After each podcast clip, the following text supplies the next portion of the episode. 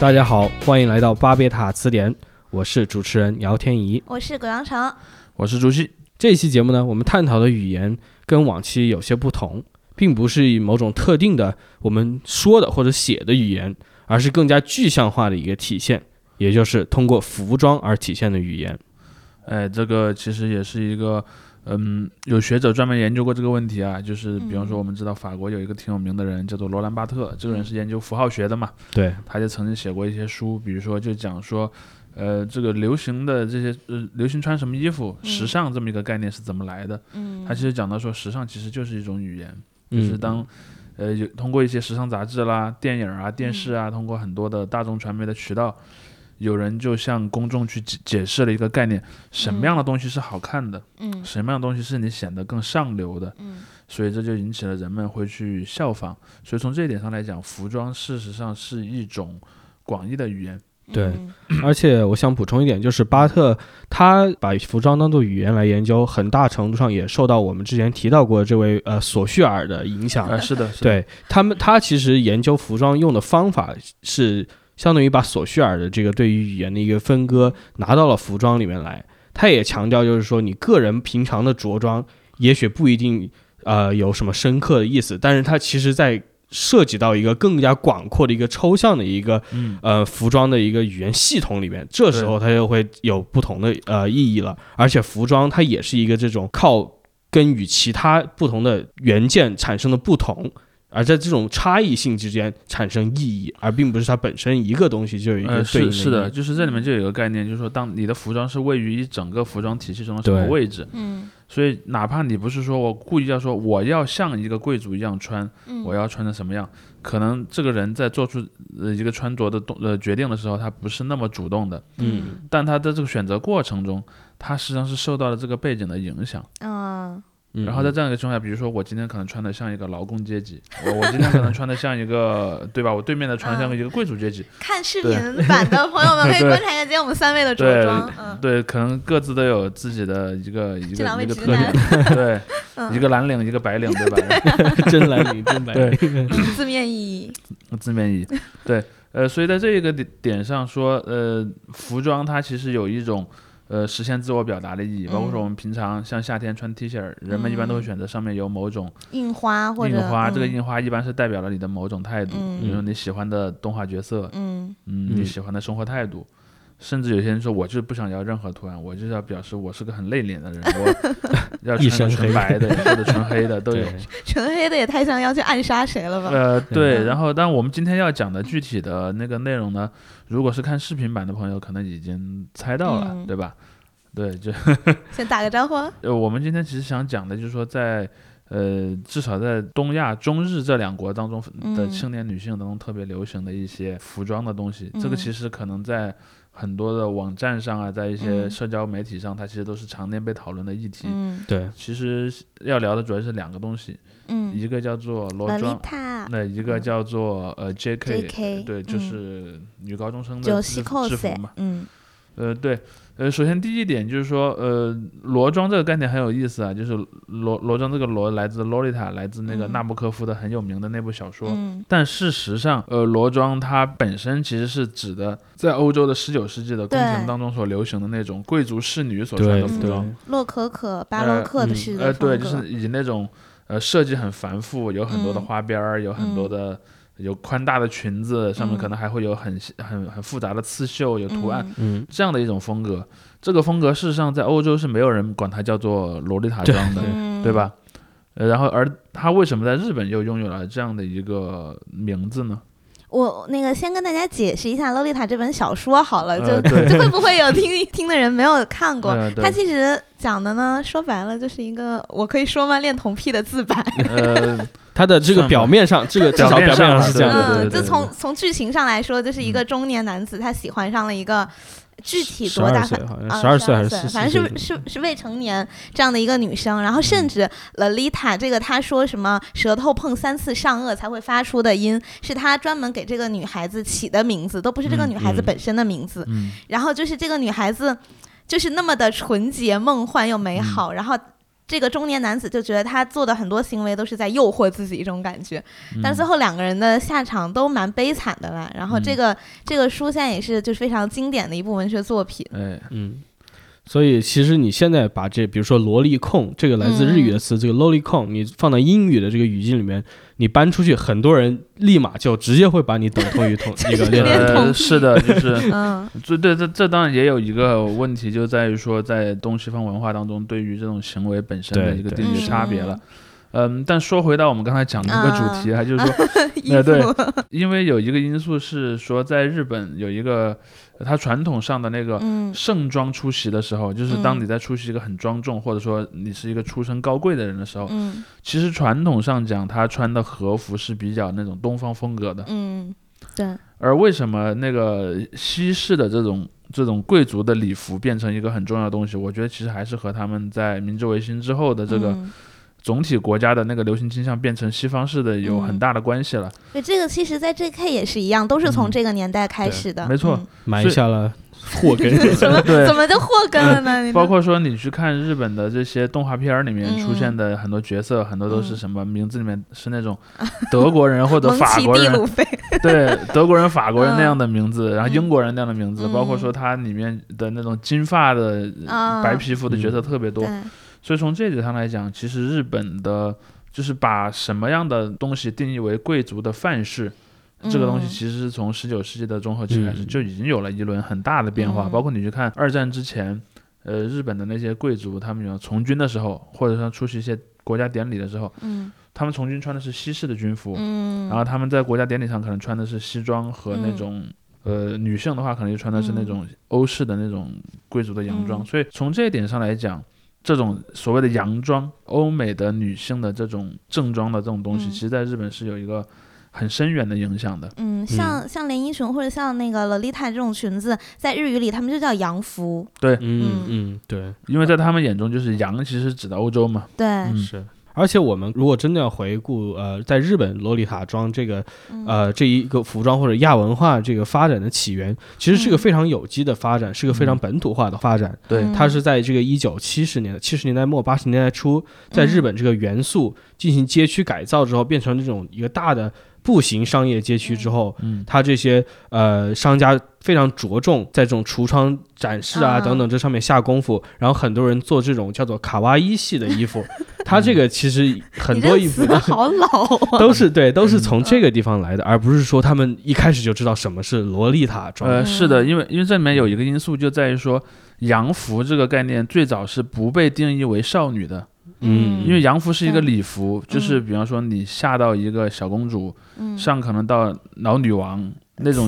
对，或者是伊丽莎白女王这样的，维多利亚女王对吧？嗯。你们现在去，比如说你去玩那些文明里面，你去看维多利亚女王的形象，嗯。包括你去看法国那些王后的形象，嗯。安妮王后的形象，她其实都是嗯。穿着这种欧式的洋服，所以在在它的发源地本身，在欧洲，洋装是并不直接等同于少女感的，对。嗯。但是在日本它就出现了这样的一个一个变化，我就觉得这个其实是一个特别有意思的一个过程。是的，是但我觉的。得这个点有可能是因为，因为我们在一开始就是我看到他那个有有个日本人写的一篇论文，它里面说，嗯。一开始在还没有呃 Lolita 这个词的时候，嗯。是有一个时尚杂志叫 Olive，然后他当时是因为嗯。那个里面的模特穿的是那种像洋娃娃一样，然后就会把头发嗯卷的像那种欧洲的法法官一样。那种，嗯或者就是真的洋娃娃那种对老式洋娃娃对的，对，然后，所以他们当时其实用 Olive 少女来称这样的着装风格，嗯那到后来才用了 Lolita 这个词。当然，可能在欧洲这个衣服有有老年人穿，有小孩穿，但是在我们亚洲人接触到的可能就是洋娃娃。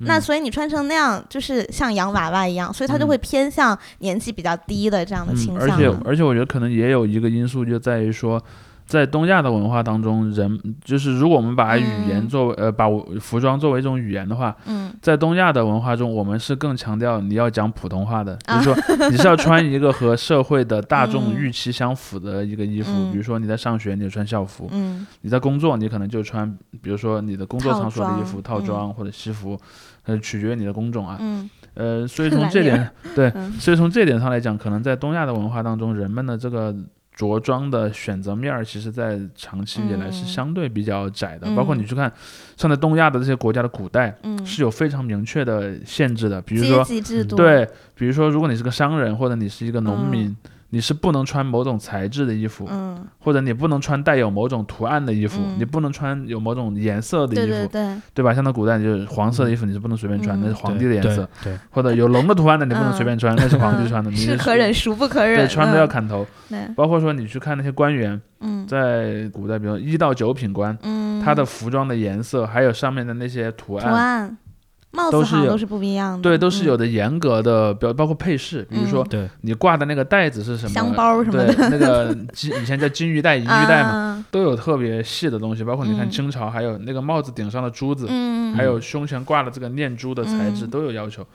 所以说，我觉得可能是从很长时间以来，在东亚的文化当中，可能就有一种服装作为一个语言，给一般的老百姓没有太多的选择嗯空间，嗯尤其是尤其是对女性来来讲啊。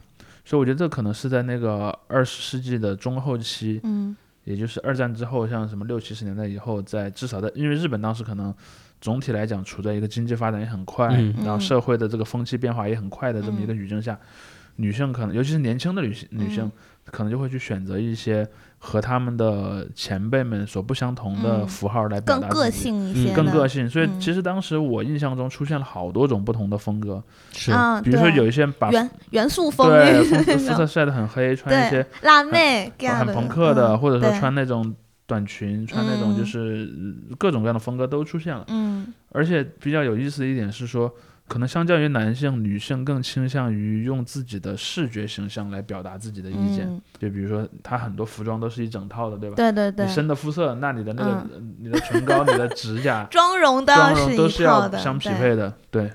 然后包括说像在洛丽塔这样的一个一个一个概念当中，其实就相当于说，从原本在欧洲语语境下的那个全年龄段的洋装嗯当中，给它区分出来了一种可爱的、青春的，然后嗯适用于很年轻的女性的一种特定的子的类型，嗯。对，然后就逐渐而固定下来的。嗯。嗯，这个话题其实你说到刚才，比如说中国的官服啊等等，如果我们就稍微引回到之前罗兰巴特的那个解读嗯。体系来讲的话，嗯就是他会说，就是这些官服什么，它在表面上面给你的是一个符号，比如说它会表明你的官职、你的这个地位、对社会地嗯位，对但它背后这些集合在一起，它传达的是什么呢？这是这种帝制的或者一个封建制度的一个秩序，啊对。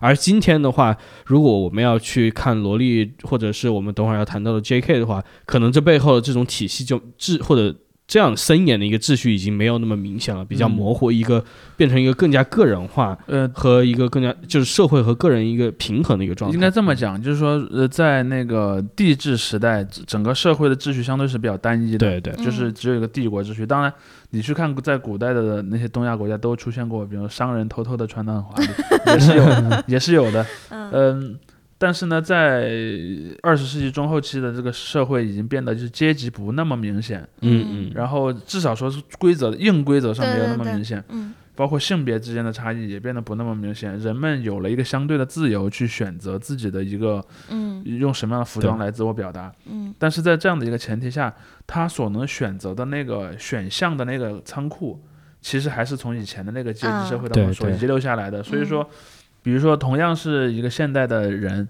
嗯，他想选呃穿一种服装来显示自己很酷，嗯。他如果说从前现代的那些服装的类型中去选，他们一般不会去选择那些平民阶层的服装，因 为设计也比较单调，对吧？然后那个元素也没有那么多，嗯。然后可能他们就会去相倾向于去从呃过去的时代中的贵族的这个、呃身份当中去选择一些符号。嗯设计也比较好看，设计对设计，因为符号也比较多嘛，所以你去看，经常现代流行服饰当中很多的元素，要不来自贵族，要不来自嗯军人阶级。其实军人也在某种层面上是一种贵族，对贝雷帽也是从贝雷帽，然后包括风衣，嗯。对吧？很多元素都是这么来的。呃，当然在日本可能有一个因素在于说，因因为人越是年轻的时候，他可能自我表现的欲望会越强，嗯。所以说就会把一个全年龄段的洋装压缩为一个青年版本的一个东西。嗯。当然，它里面从原本那个洋装概念当中分化出来的概念有很多啊，嗯。也不光光是洛丽塔，但可能在嗯。中国接受比较多的是洛丽塔，嗯。在日本，比方说它也会有一些哥特风格的东西，嗯。有一些其他的一些变种嘛。嗯，过程中，你跟大家非常简单的，我知道多这是简单。非常大的话题，但就是嗯比如说一个宽泛的洛丽塔服装里面会有什么样的一些要素？对，就是其实从从从风格来说，像刚才说的哥特，它也是洛丽塔，甚甚至可以说是它的最原始的风格之一。这个是从嗯从视觉系乐队那嗯边那那90年代种风格对搬来的嘛。然后像我们说的很传统的那种以以前欧洲王室贵族的，我们叫克拉西 classic，然后它就是嗯。大家都能想象那种很多层蛋糕啊什么有的没的。啊。然后我今天路上看一个特别好玩的说法，说以前欧洲贵族那种帽子就一堆羽毛那种，嗯。说那个是要么人类死，要么鸟死，嗯。都都是羽毛。然后剩下像我今天穿的这个是 AP 这个牌子一九年的草莓，然后它像这种以印花为主的，我们叫甜系，就是嗯。更大众一些，你你穿出门当做一个普通的裙子也可以穿。然后剩下的，比如说还有地正风，就是像拿破仑时期，或者是那种女王的那种衣服。然后包括现在还有和和服，就是和风的，嗯然后还有中国风的，就有很多。那如果你要是要穿一整套我们叫 full set 的话，你要有头饰，对吧？嗯然后要戴项链、耳朵、裙子，可能还有有手手袖、有袜子，然后还有鞋鞋，嗯对，然后一定要穿撑。就像像我今天这种很不全套的，这我们一般叫痛罗，嗯对，就是比较痛一些。嗯 嗯其实这个也涉及到就是我们这样一个亚文化群体里面的那个内部的。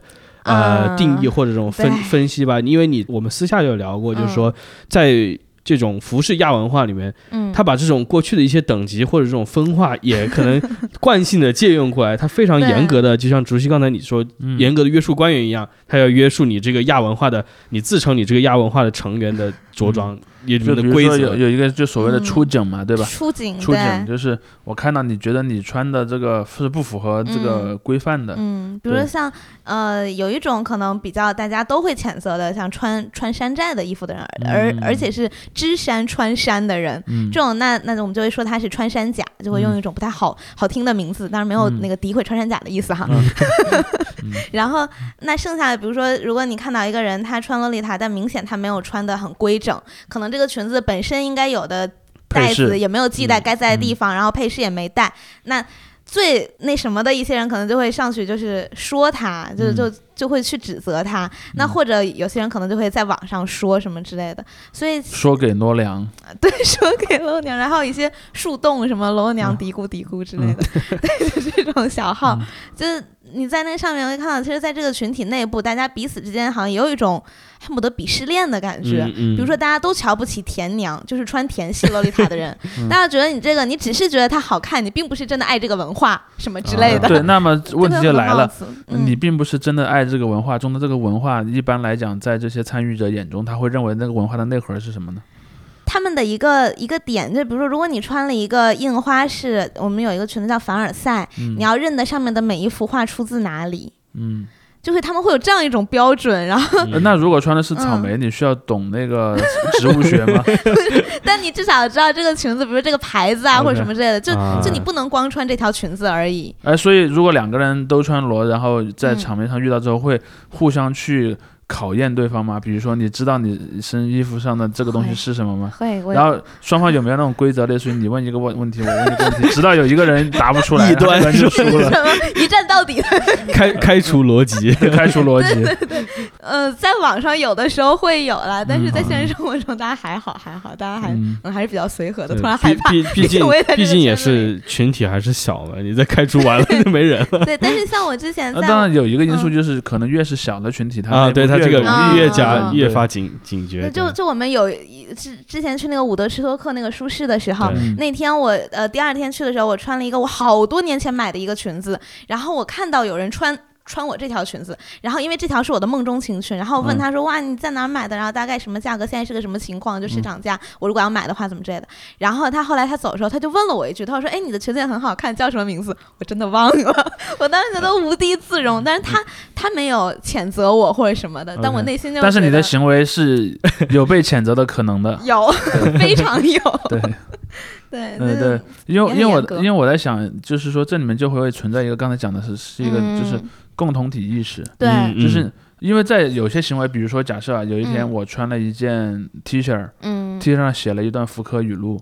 嗯，但我不会认为我是一个福柯粉丝，嗯。或者说呃 也不会从路边跳出来一个人说，你知道你引用的的这个文字出自于哪哪个作品吗？嗯。你能够正确的理解它的那个概念吗？好像没有出现过。又或者说嗯我穿一个，比如说我穿一个守望先锋的 T 恤，嗯，对吧？也不会有一个人来出警你这个角色战绩怎么样？对，就是你的战绩、你的段位怎么样？你敢你敢穿一个裂空吗？对，就是，但是在洛丽塔这个语境下，就会有嗯这样的情况，就是说我我认为它里面可能还是存在着一个有某种因素使得它变成了这样的一个更容易。易去界定这个边界的这么一个行为。嗯我觉得是因为这个，在现实生活中，或者说在就是你像像我们之前说的语言，不是也有这个划分群群体是的，功能？对它它自自带对，的，这个就更是别人一看就是哦，你是这个，那那嗯。你在这个群体里你是呃，我们叫什么保守中立的那派，还是混嗯沌邪恶的那派？对 对，但是我的意思就是说，可能使用不同语言的群体当中，嗯。喜欢去主动的使用这个武器，就是那个嗯。划分边界的武器的情况还是不太一样嗯。多的。可能还是就像你说，就是可能越小的群体对自自己的这个这种保护戒备心越嗯强，然后就更会无限可分。对，因为因为你就是像刚才说嗯这种出警的话，就要说起来就是金属乐这个或者摇滚的这个死音群体里面也是这样。呃，对，就是嗯你喜欢的摇滚乐是哪个类型？那也能叫摇滚？然后你知道？这这是一种，还有一种就是说，比如说大街上别人女孩穿的那种，就是之前有一段时间出这个事情，啊就是比如说 Iron Maiden 一个英国呃嗯重金属乐铁娘子铁娘子的这个 T 恤，然后底就别人就会经常发帖，就是说。嘿，还穿这个？你听过一张专辑没有？呃 对，然后就说我我我上去问他，你说听说这首歌没有？他说那什么东西？然后当时就说，就反正有很网上有很多这种帖子，对，但是呃是有这个因素了，所以我就在想说，可能这受，我觉得可能有一个因素是，嗯呃，外界对这个群体的压力的大小。对，其是实就是说，嗯，呃对，如果说这个主流社会对这个小群体的规训，或者说对他的那个敌意越强，嗯他就越是希望说我要变得更加的纯洁。嗯比如说看摇滚乐，可能你看以前就觉得说，如果你穿一个那个带铆钉的衣服，然后那个上面有什么骷髅啊、枪啊、嗯那些摇滚乐的符号，就觉得不像个好人啊，对吧？呃所以可能就导致他内部就会嗯。更有这种自自保的一个心态。包括说，你看像西式洋装，说实话。在中国这个这个环境下，比如说你把它穿到一个公开的场合，嗯比如说大街上、嗯。商场里或者嗯。地铁里，嗯。它还是会有一种隐含隐含的嗯。排斥和压抑的。嗯。我认为这个可能嗯。也是让这个群体有更强的意那个意愿去做一个自我保护的时候。嗯。比如说，嗯，可能有人说，哎呀，你看我在街上看到了一个奇装异服的人，可能有有个人在微博上发了这么一条微博，嗯可能是个 KOL。嗯。然后假设呃，可能我是一个这个文化的一个爱好者，嗯。我就上去看了一下那个图，他不是真正的裸鸟，对吧？他就会有这么一种、嗯。呃防卫机制在里面。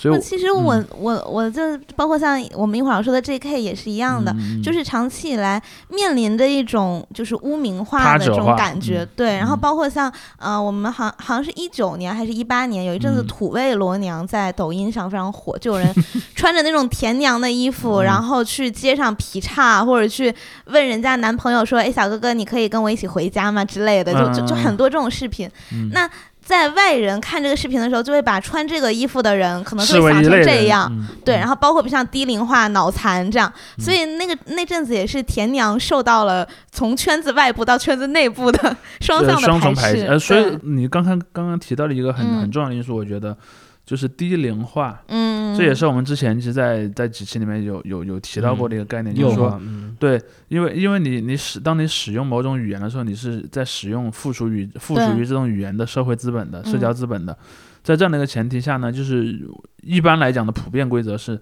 在其他条件不变的情况下，人越是嗯。年年龄小的时候，他的社会资本其实是越缺乏的。嗯。所以可能年龄小的人更希望说，我喜欢了某个东西，或者是我加入了某个文化群体，嗯使我变得非常酷，嗯，用这个来加持自己，加持自己。然后他那种情况下，他的战斗性也会非常强。比方说嗯像像我看漫画啊，比如说嗯看漫画的时候，有时候就会争啊，这个角色更牛逼，啊，那个角色更厉害。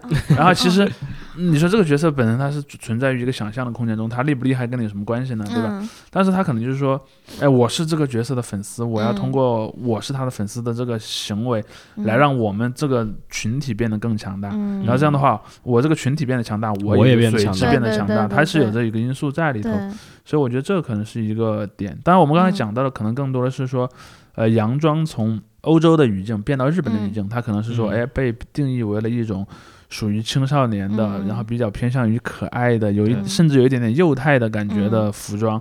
但他其实后来又经过了一个过程才来到了中国。我认为它嗯可能和日本的动画片啊，包括日嗯本的一些时尚的概念，在中国的变流行有关系。对，我我们有一个叫那个什么初代盟主嘛，就是、嗯呃，有人说是小樱，有人说是小圆，反正就是俩啊小、小字辈儿的哈，就就是他们也就是就动画穿的都是蓬角色嘛对蓬裙，对，对就然后包括像我小时候看东京猫猫或什么的，就嗯大家都是蓬蓬裙。那像像美少女战士就是 J.K. 了嘛，嗯所以就是。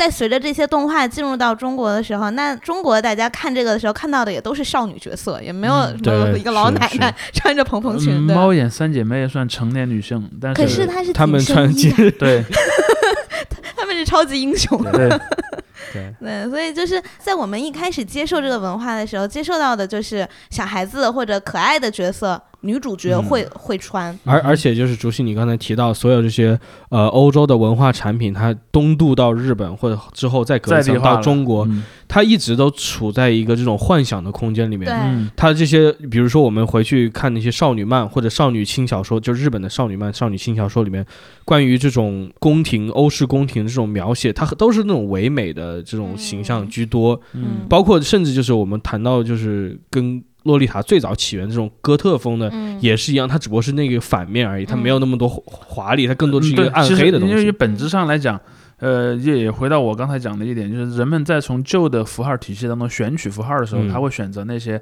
上流的东西。嗯所以说，你看为什么他不去选择是十九世纪的欧洲的普通那些小市民和农民穿的衣服，而去选择十九世纪的贵族服饰呢？嗯就是有这个因素嘛。嗯但是我觉得这里面的变化点在于说，他给它赋予了一个特定的含义。对，一个年龄的一个年龄或者是呃偏好上的一个东西。嗯，但另一点就是说，其实我们刚才其实前面已经点到它好几次了，就是嗯点了所谓的那个高中校服的这么一个概念，其实嗯也是一样的，只是说可能相对来讲，高中校服可能不那么强调那种高贵典雅嗯，的那种风格，它可能更强调青春活力，对对对对，是青春活力、元嗯气。呃，这个东西其实也是你会看说，在日本它的这个校服也是从那种呃嗯，欧美式的校服来对，就是一开始日本校服我们叫那裤，就是一个一补旁一个夸那个字，那个其实有点像中山装的，就是嗯最、最早那种应。该说中山装的设计师和它啊，有关联的，啊，是这样。然后 那到后来就是开始吸取西方的一些，然后开始呃，像英用英国的水海军的衣服来做水手服。嗯对。呃，对，对这种都是就是和西化有关系。对，因为本身在这个西方化的过程中，在因为日本是比较早的引入了西式嗯教育制度嘛，嗯。在西式教育制度当中，因为其实很多学校是有那个军队的这么一个一个色彩嗯。在里面的，所以包括它管理制度啊和嗯。它的培养的人才的方向，所以你会看到说，在欧美语境下，其实那个学校里的那种制服，往往是和军服之间有 相似性的。对对对，比较像。对，包括你去看，像在那个美国很很很有代表的性的是，很多学校都有那个军乐团，啊，那个乐团的行进 行进军乐表演的时候，他们穿的全是是那种嗯，除了没有军衔符号之外，其实就是和军队几乎一样的服装设嗯计。所以从这一点点来讲，它也是一个从西方引进来的概念，嗯。嗯。只是说它的是呃出发点不是贵族，而是嗯那种纪律严明的，然后青春无限的这种这种嗯整齐，就是你要嗯。多的这种重复的这种视觉冲击。呃，对，但它有两个因素，我觉得，一个是在我们同一个群体内部，我们要重重复和整齐；第二个是我们同时还要有足够强的特异性，去嗯。和其他的类似群体进行分分进行分割。所以你就会去看说，哎，每个学校都有每个学校自己的一些一些区别，对吧？嗯。然后像在像在欧美也是，就是我我我专门研究过，像在美国啊，一般其实人们在人们不会那么强调成套的校服，但是可能会有一些，比如说运动服这样一些概念，比如运动服 T 恤，然后帽衫，嗯。他们一般强调的概念是什么？这个服饰的颜色要是代表这个学校的颜色，啊，嗯。然后这个服饰上面要有代表那个学校的某种，像符号鬼之类的吗呃，一般是动物，啊就吉祥物吉祥物，吉祥物啊，学校的球队的吉祥物，比如啊，说。球球队对，比如说你是佛罗里达大学的，你会嗯穿一个蓝底，然后上面有一个鳄鱼的那个那个衣服，啊那个鳄鱼就是这个学校的符号嘛。你们学校是什么呀？我们学校是我们本科是一只公鸡，嗯，就是他们都嗯なるほど各不相同，有有些还还有有些是狼獾，对吧？还有一些啊是一些鸭子。啊呃，嗯俄勒冈大学，俄勒冈大学的那个就啊呃 logo 就是一个呃 绿底色的，上面有一个像唐老鸭一样的鸭子。风格迥然不同对，就是因为他们每个学校可能选择的不一样，有些学校嗯可能选的很猛，什么熊啊、老虎啊这种很多，嗯。但也有一些选的比较奇怪，对，我们中国人眼光啊。嗯，但是在日本，可能它我感觉更微妙一些，就是它不是嗯。那种直接靠整块的颜色或者那个动物的图案来分割，嗯那可能会用一些比如说一些细很细节的东西，嗯，嗯，对你你像我纹们理啊那东西。对，像像我们在就是如果真的是很那种保守中立的 J.K. 制服的，他们买买校供的，就是给学校用的制服，他们会区分你是关西金还是关东金还是北海道金，对。然后你那个上面的条纹是一本就一道杠一道还是二本，对对对，然后嗯。然后包括你要记得是领巾还是领结还是领绳儿，嗯，就是真的有好多讲究，对，然后而这些可能就代表着你你所穿的这个服饰来自哪个区域，对对对，来自哪一所具体的学校。嗯对，但是在日本应该，呃，如果说在日本，呃洛丽塔装是一个存在于呃整个青年女性中的一个、嗯一个偏好的话，呃校服应该不太是吧？就想想，如果在中国，对吧？你你嗯看见一个人穿人大附的校服满街跑，也蛮怪的。就是呃就即便那个人大附校服是个设计很好看的人大附校服，也也挺奇怪的。对，对所以你就只会就是像你说，你就只嗯会知道他是一个人大，你就会以为他是一个人大附的附留学生而已而且是留级的，留学生的，对，怎么一把年纪了还在双流呢？嗯对，所以后来呃，就就在日本，如果你是穿 J.K.，而且如果你真的很讲究，比如说你在东京逛街，你穿了一个北海道的 校服，会被打就的，呃，会被会被人认为是人口贩卖的问题，对，就警察会来问你，尤其是如果你在就是上学的时间你去逛街，嗯，那如果警察看到你，他就会认为你是一个逃学的，而且是逃学逃到了东京，对，逃好远的学。嗯。然后或者如果你穿这个衣服，你你甚至在夜晚出入一些歌舞伎厅，可能就会被质疑是有一，妙，嗯，OK，那就是援交嘛，对。对但是在中国可能就不是那么大的问嗯题，因为我我其实有关注到嗯。我身边有些朋友，比如他发个自拍，他嗯。穿一个日式的校服，嗯。似乎就因为你没有那个嗯。那样的一个语境了嘛，嗯。你隔离了你原本的语境之后，它就纯粹的变成了一种流行符号，嗯。因为你会看到说，事实上。日式校服的设计也也，也我们刚才也说了嘛，它嗯其实是从欧美来的。嗯就比如你你去一些中国的服装店买那种欧美的校园风的服装，其实和日式校服也差不多，长相差不多的。对，那么，呃，在 J.K. 这种语境下，也会存在出警吗？比如说，会呀嗯，就是我如果我们说洛丽塔一般和什么脑残什么的联系在一起的嗯话，那其实 J.K. 更多的和色情联系在一起，嗯就是。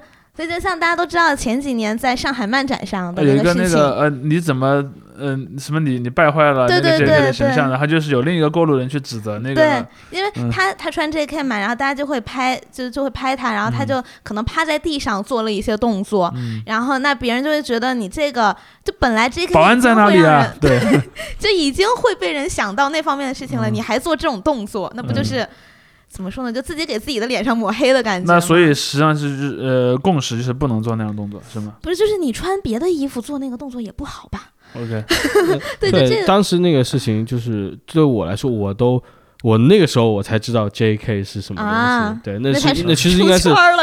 对去年的事情，啊去年的事情，因为因为这个事情啊就是跟我们之前呃聊到的这个五指转身的这个事情，我觉得是嗯有一点类似，就是他后来进入了这个公众的视野博之后，嗯。就是又涉及到这个关于女性主义、女权对女权对对这方面的一个辩论了，然后又又扯的扯不开交，就就很多人会用穿衣自由和姿势自由来来来为他辩解，就是说你你我想穿什么，我想做什么动作是我自由，嗯。但事实上。呃，反正我我个人的观点是，我觉得还是要因地制宜吧。就 是你那个动作，你穿你穿紧身衣啊也不但但就确实你你是在一个漫展上嘛，而且你就是嗯确实是在一个摆 pose，在对一个可以拍照的一个环境下拍照，嗯。而且就是别人就说，就这不是一个很过分的动作，就是她嗯。她趴在地上，然后嗯。因为她裙子就是相对来说比较不短，不是那么长，也不算短，我觉得也肯定不算短。已经啊我感那我更觉已经能盖到了。大半的大腿了吧？对，她大半的大腿就长了是吗？这这说的至少我不是那么短嘛。啊这说的我们好像仔细研究了，离大腿还有几厘米的，对呀，真的。这个并没有发生，嗯。这个纯粹是印象流，哎也许大家，但会还有一个点就是说，在各个国家，如果说嗯有那种要求要统一着装的那种场景，通常是学校啊，嗯。呃，那也也有像那种纪律部队，比方你要穿嗯警服、穿军服也有。嗯。事实上，你要求穿制服的点是什么？就要求所有人看起来是一样的，便于嗯识别。但是每个人可能都有一个自我表达的想法，所以我我以前关注过一个现象，就是说嗯。我在网上看过一些帖子讲啊，因为我那个年代好像还不太明显，就说有很多中学生在中国语境下嗯被要求穿校服，嗯但是他可能就会比方说在里面穿的什么服装，比如把领子啊露出来一点点啊，或者鞋子上面，嗯或者在一些 他有为数不多的一点自由权的地嗯方，他就会做一些自定义，对吧？对，我们那个年代会在衣服上画一些图案，然后会被老师强制用汽油洗掉。嗯，然后所以我在想说，在如何在日本原本的这个语境下，嗯像这个日式校服，事实上学生也是会对它做一些改变的，比如说会，呃故意把它剪得更短一点。嗯，他们一般是就是卷，嗯因为这样卷起来了，如果老师发现，你还可以放下就是你还有一个回旋的余地。嗯对，然后像像到后来，就是大家可能这个叛逆的心，或者像《水手服与机关枪》这个电影嗯出来火了以后，大家就会有那种不良的校服，他们就是嗯。把上衣弄特别短，然后裙子倒反而长了，这样就那种有点像特工服那种感觉。嗯。因为一开始这个东西刚出来，大家都觉得啊啊好看、很新鲜什么的，嗯。可是渐渐当大家都一样了，又很无聊了。嗯。然后包括像辣妹，我们就刚才说把皮肤弄黑，然后嗯。穿泡泡袜、堆堆袜，嗯。这都是对制服的一种改良。嗯，嗯嗯，或者说抗拒吧，从某种程度上是抗拒，对，嗯。就他不得不穿，就他不像咱们是因为喜欢穿才穿，对他们在上学的时候，那那不得不穿，那我又不想就是随大溜，那怎么办呢？就对 所以所以我也在想一个问题啊，就是因为在中国制服长、那个学校制服长期是不好看的，对吧？嗯所以有可能很多人是说，为什么我上学的时候就没穿过这么好看的校服？然后出于这样一个心态去穿日式的校服。对对，嗯，但是如果中国的学校真的也采用那种就是嗯欧美或者日本风格的校服的话，可能过一些年，就像你说的一样，啊，又会出现那种又烦了，哎又烦了，又给他一些嗯。额外的改造。可能反而会穿现在这样的校服，比较复古。毕竟你制作校服，你学学生买校服或怎么样，那都是也是有成本、有有钱在里面的。其实是前几年我就看，到过网上有有过一个讨论，就是说为什么中国的校服这么难看，但是这么多年还一直是这么难看呢？就有一个网友写了一个帖子，我觉得他是有一定道理的。他说，嗯如果你是弄那种西式的校服，因为它的设计都比较符合季节嘛，对，所以你可能就会说，那你可能要买好几套，比方说夏天的、冬天的、秋天的嗯，常服有好几套。在这样一个情情况下，就增加了这样一个成本的问题，而在中国嗯可能，对吧？因为人们的这个都反正薄薄薄的一套，嗯。贫富化差别比较大，所以像中国那个四季可穿的校服，在中国也许是一个更更实际的一个选项。但是在中国现在可能有一些什么私立学校啊，国际学校，嗯，国际学校我我的高中现在是有一套，就是呃格子裙加就就女生啊加衬衫和毛背心儿，然后这个是只有在升旗仪式或者一些典礼的时候用。嗯因为其实你像在日本，他们可能一个校服有有那个叫什么针织衫，然后有西服，然后你在做做上体育课的时候还会有体操服，然后游泳课还会有泳装的。有学校的专门的泳装吗？对然后那你要在中国，就是你说在体育课前大家还都要去换个衣服或干嘛 的，就整个的成本都很大，对。嗯是的，所以大家就就选择，就是我小学的时候，我们那个时候是有体育课的时候，你不能穿裙子，那那那其他时候你随便穿。然后在体育课那天，如果你穿了裙子，老师会要你前滚翻十个，好吧，是故意吗？对，就会有这种代价。嗯嗯。所以我觉得有意思的一点就是，我们提到这个衣服从一开始也许这种校服进行改造，变成一个叛逆，从这个嗯叛逆变成某一种时尚，然后从一个时尚变成一种呃，可能就是一种常规或者大家已经习惯的一种服饰选择之后，嗯。他这个经历的这个过程，就也让我想起我们之前谈到普通这种口语啊，语言或者书面网络语言对，的这样一它会有一进化的一个通货膨胀的过程，是就是你比如说。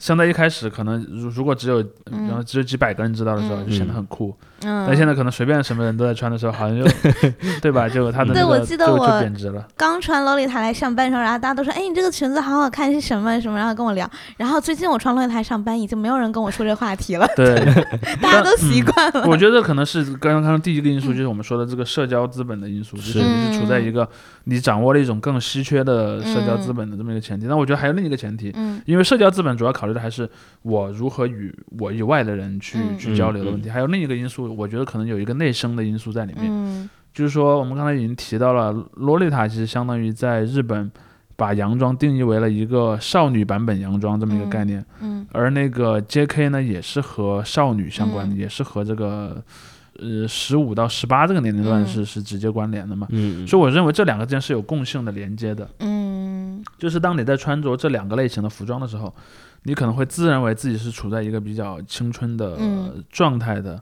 而且是在幻想那种像女主角、女偶像那，种感觉，是对，嗯就是又又很年轻，然后嗯世界以我为中心，没有什么烦恼，然后那种嗯感觉，嗯，我觉得这一点其实是一个呃我们刚才还没有讨论到的地方，嗯嗯是。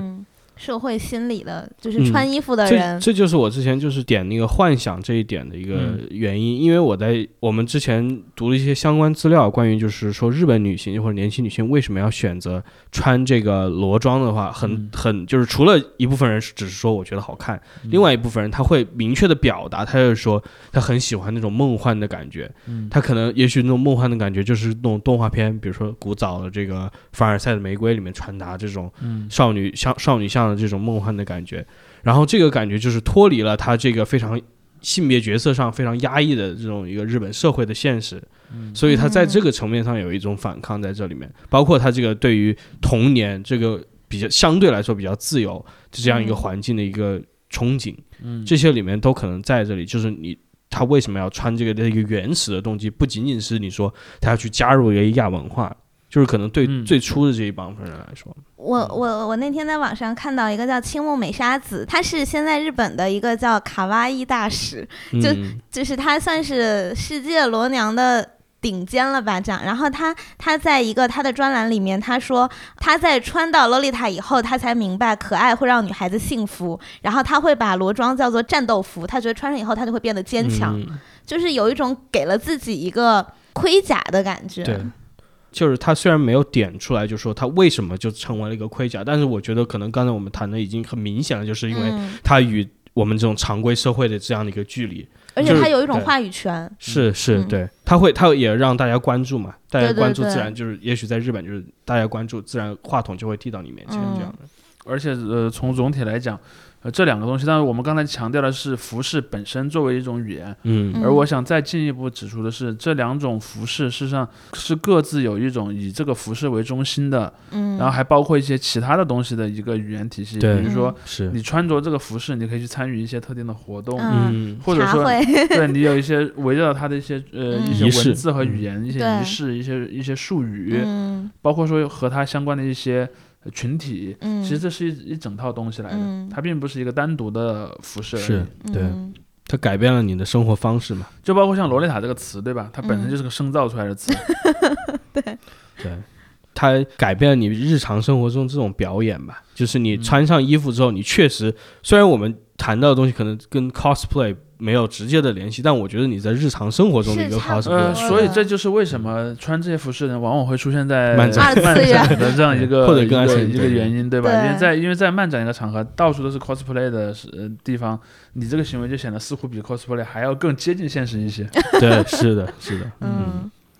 但是我现在我不知道你们感不感兴趣这个话题，就是再回到这个呃服装语言它背后更深、更深层次的所展现的这种社会神话或者社会体系这一点来说，嗯就是我们现在谈到的，无论是罗娘还是呃 J.K.，它都是集中于这个年轻少女嗯女性的，嗯然后包括你无论是洛丽塔这个词汇的来源，还是嗯 J.K. 它所谓的臭名昭著的一部分的这个东西嗯内容，嗯。它都涉及到这个就是男性对于女性的这个欲望，嗯，或者这种就是这种禁忌吧。这种，嗯。所以这个这些东西，我觉得对于一部分人欣赏这这种服饰或者这种文化的人来说，它不纯粹是仅仅是一个文化上的呃考量，它很可能就是一个冲个人冲动或者一种癖好上的一一个行行为了。嗯。嗯对，呃，我我大概嗯能，我大概能明白你的意思啊，就是说这里面可能有一个，嗯，就是男性凝视嘛，男性凝视的问题，在这里面我，我当然认为说，可能在很大的呃程度上，女性在选择这么穿的时候，并不直接是男性凝视的后果，但它可能是一个男性凝视的一个广义后果，嗯是广义后果。比如说，为什么女性总会要想着穿一个有少女感的服饰？嗯。他可能不是主动选的，但他心里嗯。可能自然而然的觉得那是一个更好的状态。嗯，这其实就是一个社会规训的结果，嗯。而这个规嗯。这个规训结果可能在东亚是更明显的。比如说，嗯像我们刚才已经讲过了啊，你看嗯。在东亚的这些大众文化中产生嗯。产生的东西当中，呃，女性的比较好的形象其实大部分都是很年轻的，嗯对。然后那种什么，比如说。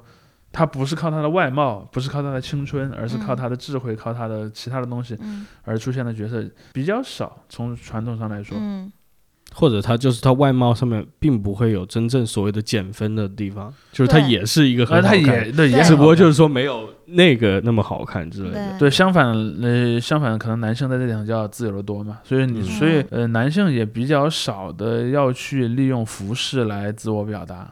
从我的观感来讲，总体而言啊，当然这些年其实随着时间推移，这个这个是有一些变化的。是。比如说，像那种男的偶像也越来越多，对吧？嗯。他们也是需要用自己的外貌、用自己的服饰来来取悦他的这些消费者的。嗯。这里面其实我还观察过，其实他也有类很类似的镜像的感觉，比如说。嗯。你去看这些男偶像，他最常见的一种外形的服饰的形象是什么？是富贵公子嘛，嗯是，对吧？要不然就穿西服，对。或者穿高中校服。嗯。或者像你说那种就是军乐队的那种半军服，那你知道模拟模军，对他实际上穿的是那种十九世纪的军官的军服。对对对。嗯，为什么呢？因为十九世纪的军官都是贵族，是 这也对，就是那种比方说有那种很夸张的排扣的那种拿破仑时期的，嗯，那种叫做胸甲骑兵的军官的军服。你去看在韩国、在日本的，包括在中国的那种男团当中，是的一种常见的跳舞的时候穿的服，装而。且咱们的选秀的制服也都是那种，嗯就是都是偏高中校服的。对，所以从这点上来讲，我觉得如果在男性当中，这种高中校服也好，或者这种贵族军服也好，嗯越来越流行，至少说明在这一个议题上，两性之间是在变得更嗯平等。对且不论其他的，比方年龄层的平等、阶层的平等，我们先不讲，嗯至少性别平等是在逐渐被消灭的。嗯对所以这时候我想收尾，也是为我们这个整个大的话题啊，就是这种服装作为语言，作为一个引子，嗯，就是我们刚才谈到的两个主要的 J.K. 和罗娘，在中国其实是所谓的一个三姐妹其中的两个破产三姐妹。妹其中的两位，嗯。另外一位呢就是一个更加土生土长的一个嗯现象，叫做汉服，嗯。大家可能也很熟悉了。嗯，而这里面就是像可能也包含了我们刚刚聊到这个性别平等素在里面。对对对。对，所以呃，我们接下来下半期会来专门就汉服这个问题探讨里面，一是就是继续我们关于服装作为语言的一个探讨，另外就是它服装作为语言，它背后可能更深层次一种这种政治层面或者或者自我认同的东西，自我认同、嗯身份认同这层面的一些内容。嗯 OK 嗯，那好就敬请期待下期吧。好对，欢谢谢大迎点个关家收听注哈，嗯嗯， OK，拜拜拜拜。誰だって可愛く変わりたいんだ知らない顔しても意識し合ってる背伸びしたメイ